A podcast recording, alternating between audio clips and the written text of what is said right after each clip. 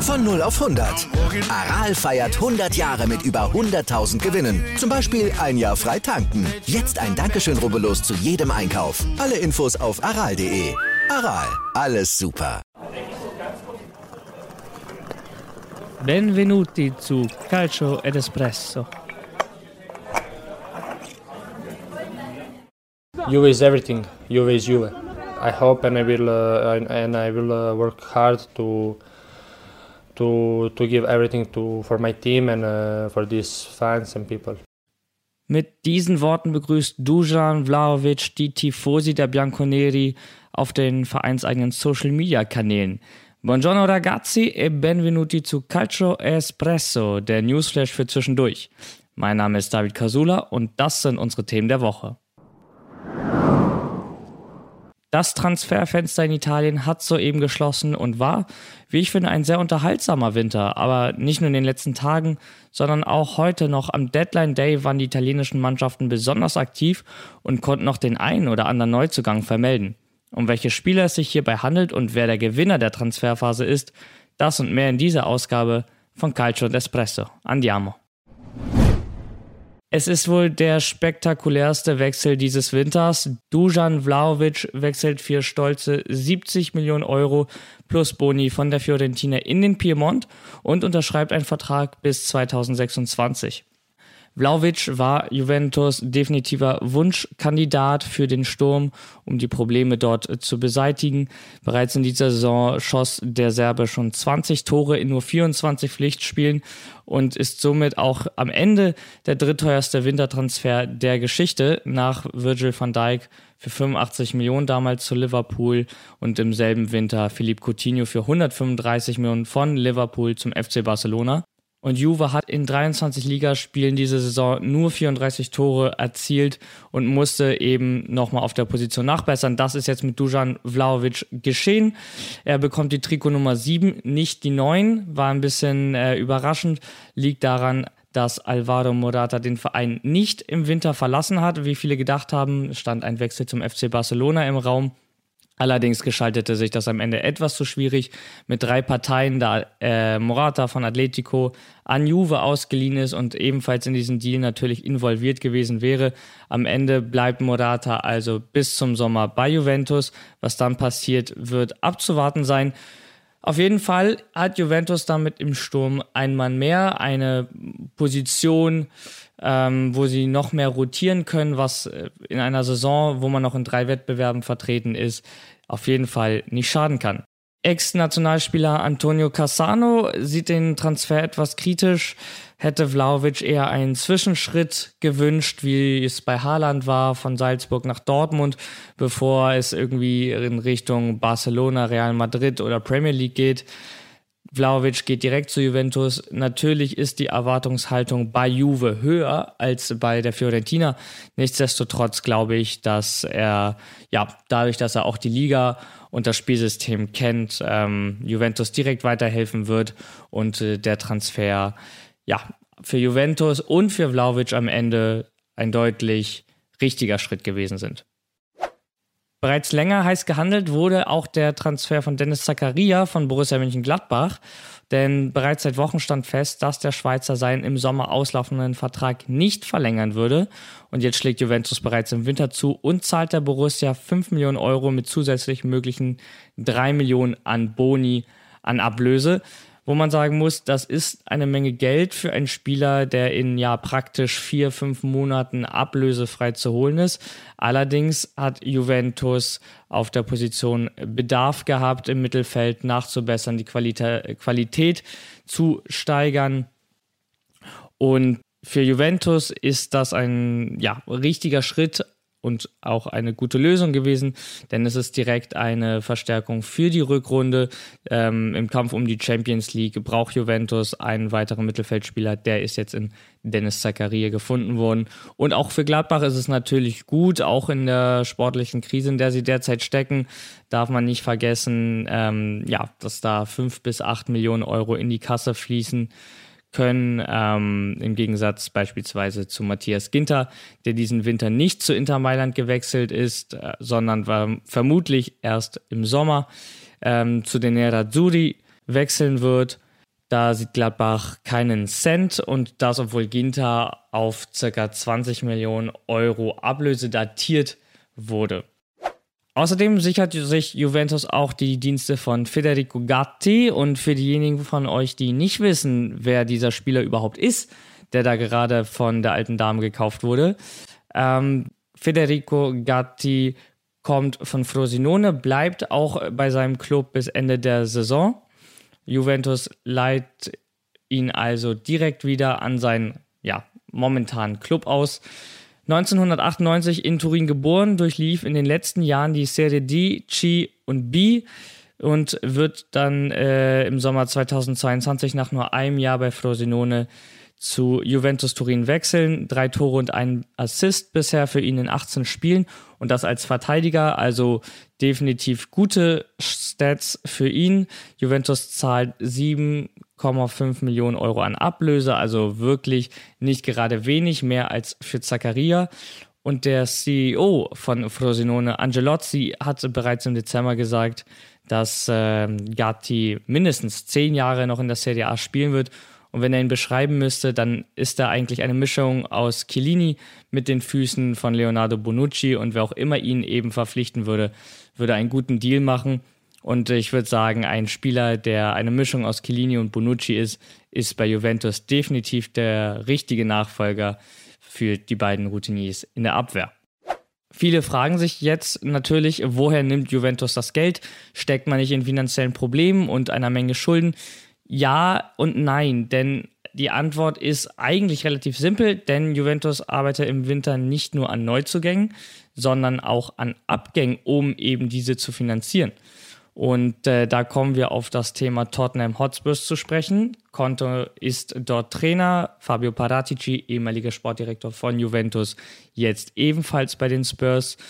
Die verpflichten Rodrigo Bentancur, der Juventus nach fast fünf Jahren verlässt und äh, am Ende 19 Millionen plus eventuelle 6 Millionen an Boni in die Kassen spült. 35 Prozent davon aber nicht äh, unterschätzen, gehen an den Ausbildungsverein von Bentancur Boca Juniors. Bedeutet, da wird auch nochmal ein bisschen Abstrich gemacht. Bentancur 2017 als vielversprechendes Talent gekommen, schaffte nie wirklich den Durchbruch zu einem Weltklasse-Mittelfeldspieler und erzielte für die Bianconeri in 133 Serie A-Spielen nur schlappe zwei Tore. Mit Zakaria als Ersatz soll sich das beispielsweise ändern. Aber nicht nur Bentancur zieht es Richtung Tottenham, sondern auch Dejan Kulusewski, der nach nur zweieinhalb Jahren ebenfalls Juventus verlässt ist bis 2023 ausgeliehen. Tottenham überweist Juventus dafür 10 Millionen Euro an Leihgebühr. Und anschließend gibt es eine Kaufpflicht oder Kaufoption in Höhe von 35 Millionen Euro. Liegt, äh, ja, liegt daran, sollten gewisse Ziele von Tottenham erreicht werden, dann greift eine Pflicht. Sollten sie nicht erreicht werden, können die Spurs den Schweden dennoch verpflichten. So oder so bleibt es bei 35 Millionen Euro, die Juventus, beziehungsweise insgesamt mit den 10 Millionen Leihgebühr 45 Millionen Euro, die Juventus für Dijan Kulusewski bekommt. Kein schlechter Deal, allerdings ähm, ja, sehe ich das Potenzial von Kulusewski doch deutlich höher und äh, glaube, dass Juventus da einen Spieler abgegeben hat, der ja, der Mannschaft in den nächsten Jahren ähm, weitergeholfen hätte. Kulusewski neun Tore, zehn Vorlagen in insgesamt 74 Spielen wettbewerbsübergreifend für Juventus. Und Ramsey, das eine lange Saga, wird am Deadline Day zu Ende gebracht, denn er wechselt zu den Glasgow Rangers, soll zuvor etliche Angebote aus der Premier League abgelehnt haben. Bei dem Deal handelt es sich jetzt um eine Laie mit Kaufoption. Bedeutet, die Rangers übernehmen bis zum Sommer ein Teil seines Gehalts, was man nicht unterschätzen darf, weil Juventus wirklich ähm, dieses Gehalt von Ramsey belastet, der oft verletzt ist, kaum spielt und der Waliser äh, bekommt 500.000 Euro pro Woche. Das äh, ist für Juventus ein großer Grund gewesen, warum man ihn abgeben wollte. Jetzt spart man sich wenigstens bis zum Sommer einen Teil dieses Gehaltes in der Hoffnung, dass die Rangers eine, die Kaufoption ziehen und ihn fest verpflichten. Bedeutet, gesamte Juventus gibt knapp 82,5 Millionen Euro aus, nimmt aber auch voraussichtlich, wenn denn die Kaufoption gezogen werden, 70 Millionen Euro ein, spart knapp 10 Millionen Euro an Gehalt. Und wichtig wird es hierbei die Qualifikation für die Champions League, denn die wird zur Pflicht. Ansonsten entgehen der alten Dame mindestens 80 Millionen Euro an Einnahmen durch die UEFA und eine Verlängerung mit Spielern wie Paulo Dybala, Federico Bernardeschi oder auch Juan Cuadrado werden dann doch etwas schwer, zumal Juventus im Sommer die Kaufpflicht von Federico Chiesa und von Manuel Locatelli, um nur zwei zu nennen, ziehen muss. Wer hätte das gedacht, als Juventus-Geschäftsführer Maurizio Arrivabene im Dezember ankündigte, dass es kein sonderlich interessanter Transfermarkt für Juventus im Januar werden würde? Juve ist der eindeutige Sieger, aber zusammen mit Inter Mailand, denn auch Rivale Inter Mailand verstärkt sich hochkarätig und unterstreicht damit seine Ambitionen in dieser Saison mit zwei absoluten Top-Transfers.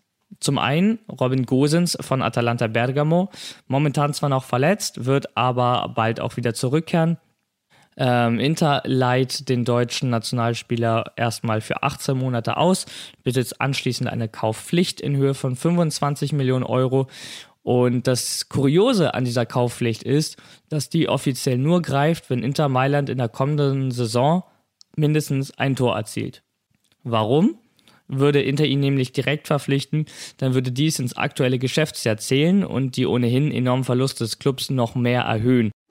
Inter verpflichtet aber nicht nur Robin Gosens, sondern auch Felipe Caicedo leiht ihn von Genoa aus bis Saisonende.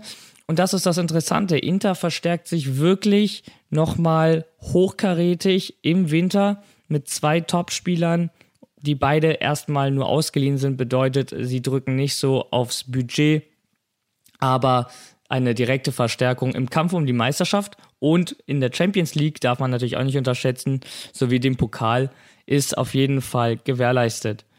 Und man hat so ein bisschen das Gefühl, Lazio ist äh, für Inter das, was äh, Florenz in den letzten Jahren für Juventus war. Denn nach De Vrij und Correa wechselt jetzt auch äh, der ehemalige Laziale Caicedo zu Inter Mailand und folgt seinem ehemaligen Trainer Simone Inzaghi nach Mailand. Werbung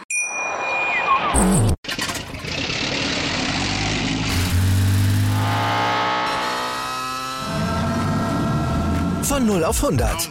Aral feiert 100 Jahre mit über 100.000 Gewinnen. Zum Beispiel ein Jahr frei tanken. Jetzt ein Dankeschön, rubbellos zu jedem Einkauf. Alle Infos auf aral.de. Aral, alles super. Werbung Ende.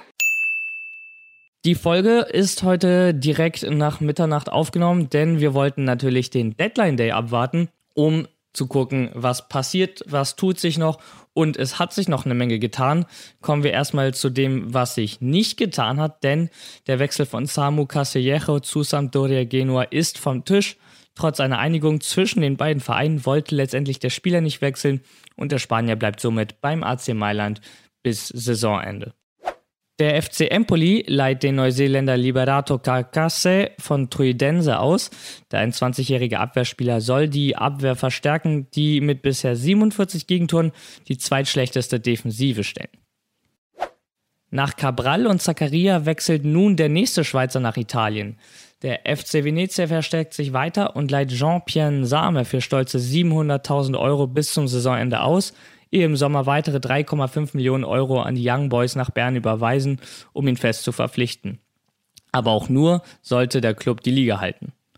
Die Leonia Lati machen einen fantastischen Deal aus meiner Sicht und sichern sich den zweiterfolgreichsten Young Boys Stürmer der Neuzeit. Hut ab. Der FC Turin sichert sich die Dienste von Empoli-Eigengewächs Samuele Ricci sowie Demba Sek von Spalferrada. Mit diesen beiden Transfers erhofft sich die Granata natürlich der, den Klassenerhalt. Ricci wird bis zum Saisonende ausgeliehen, ehe eine Kaufpflicht in Höhe von 8,5 Millionen Euro greift. Die kann durch 2 Millionen an Boni noch erhöht werden. Für den Senegalesen hingegen greift der FC Turin direkt in die Tasche und zahlt 3,5 Millionen Euro Ablöse an Ferrara. Lazio Rom wird auch nochmal aktiv und verpflichtet Giovanni Cabral vom amtierenden portugiesischen Meister Sporting Lissabon. Und für den auf den Kapverden geborenen Offensivspieler legen die Bianco Celesti erstmal eine Million Euro an Leihgebühr hin, besitzen eine Kaufoption von 8 Millionen Euro. So berichtet es der italienische Transferguru Fabrizio Romano. Und auch der FC Bologna leiht einen Spieler aus, Luis Rojas Zamora vom FC Crotone bis zum Saisonende. Der 2002 geborene Chilene verstärkt die Rosso Blue im offensiven Mittelfeld und dieses Talent lässt sich Bologna auch ordentlich kosten. Die Leihgebühr für die paar Monate beträgt stolze 1,2 Millionen Euro. Zwar nicht Serie A, dennoch erwähnenswert, der FC Parma um Gigi Buffon sichern sich die Dienste des Veteranen Goran Pandev. Wir wünschen viel Erfolg und eine Menge Tore, nur bitte nicht in der WM-Qualifikation gegen unsere Azzurri. Insgesamt haben die Clubs der Serie A rund 180 Millionen Euro in diesem Transferwinter eingenommen und gute 175 Millionen Euro ausgegeben, oft aber, und das muss man eben dazu sagen, innerhalb der eigenen Liga.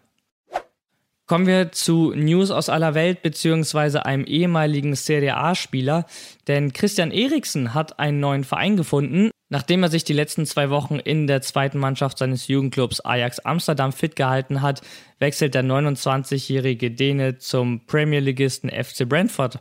Und in England ist es im Gegensatz zu Italien nicht verboten, mit einem Herzschrittmacher professionellen Sport zu betreiben. Christian Eriksen selbst spricht von einer unglaublichen Chance und wir können hier nur sagen vom Podcast, schön, dass du wieder da bist, Christian. Wir wünschen dir wirklich viel Erfolg und alles Gute. Bleib gesund. Zum Abschluss der Folge wollen wir euch noch einen kleinen Ausblick auf den Februar geben, denn da stehen eine Menge spannender Spiele an. Direkt am 5. Februar ist das Derby della Madonnina zwischen Inter Mailand und dem AC Mailand, ehe nur eine Woche später Napoli dann auf die Nerazzurri wartet, bedeutet für Inter wird der Februar ein entscheidender Monat beim Kampf um den Scudetto. Juventus und Atalanta konkurrieren momentan um die Champions League Plätze. Ergo wird es natürlich besonders wichtig, wer am 13. Februar das direkte Duell in Bergamo gewinnt. Atalanta hatte sich mit Jeremy Boga verstärkt, Juventus mit Vlaovic und ich weiß nicht, wie es euch geht, aber ich glaube, das wird eines der spannendsten Spiele dieser Saison. Und nur wenige Tage später ist Juventus wieder gefordert, ebenfalls jetzt in einem Derby, nämlich gegen den FC Turin im Derby della Mole. Am 18. Februar wird Juventus da antreten müssen. Im Hinspiel konnte Locatelli den Turinern den Derby-Sieg geben. Wie es im Rückspiel wird, bleibt abzuwarten. Mit Ricci ist ja auch beim FC Turin jetzt einer, der auch mal zum Derby-Helden werden kann. Und am 27. Februar trifft Lazio Rom auf den SSC Neapel, bedeutet die Rückkehr nochmal von Maurizio Sarri gegen seinen alten Club. Wichtig für Lazio, möchte man nach Europa, müssen die Punkte kommen. Wichtig für Napoli, Champions League Plätze sind derzeit zwar da, sie allerdings gegen Juventus zu verteidigen, wird richtig schwierig. Drei Punkte gegen Lazio werden also zur Pflicht. Und das war's für diese Woche mit Calcio Espresso, der Newsflash für zwischendurch. Ich hoffe, ihr habt Spaß gehabt und wir hören uns nächste Woche wieder. Ciao, ciao.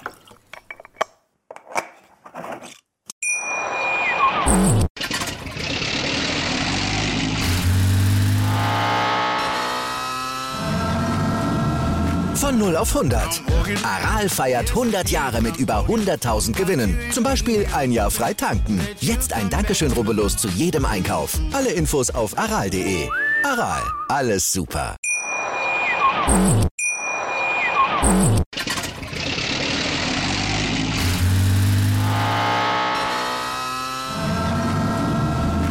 0 auf 100. Aral feiert 100 Jahre mit über 100.000 Gewinnen. Zum Beispiel ein Jahr frei tanken. Jetzt ein Dankeschön, rubbellos zu jedem Einkauf. Alle Infos auf aral.de. Aral, alles super.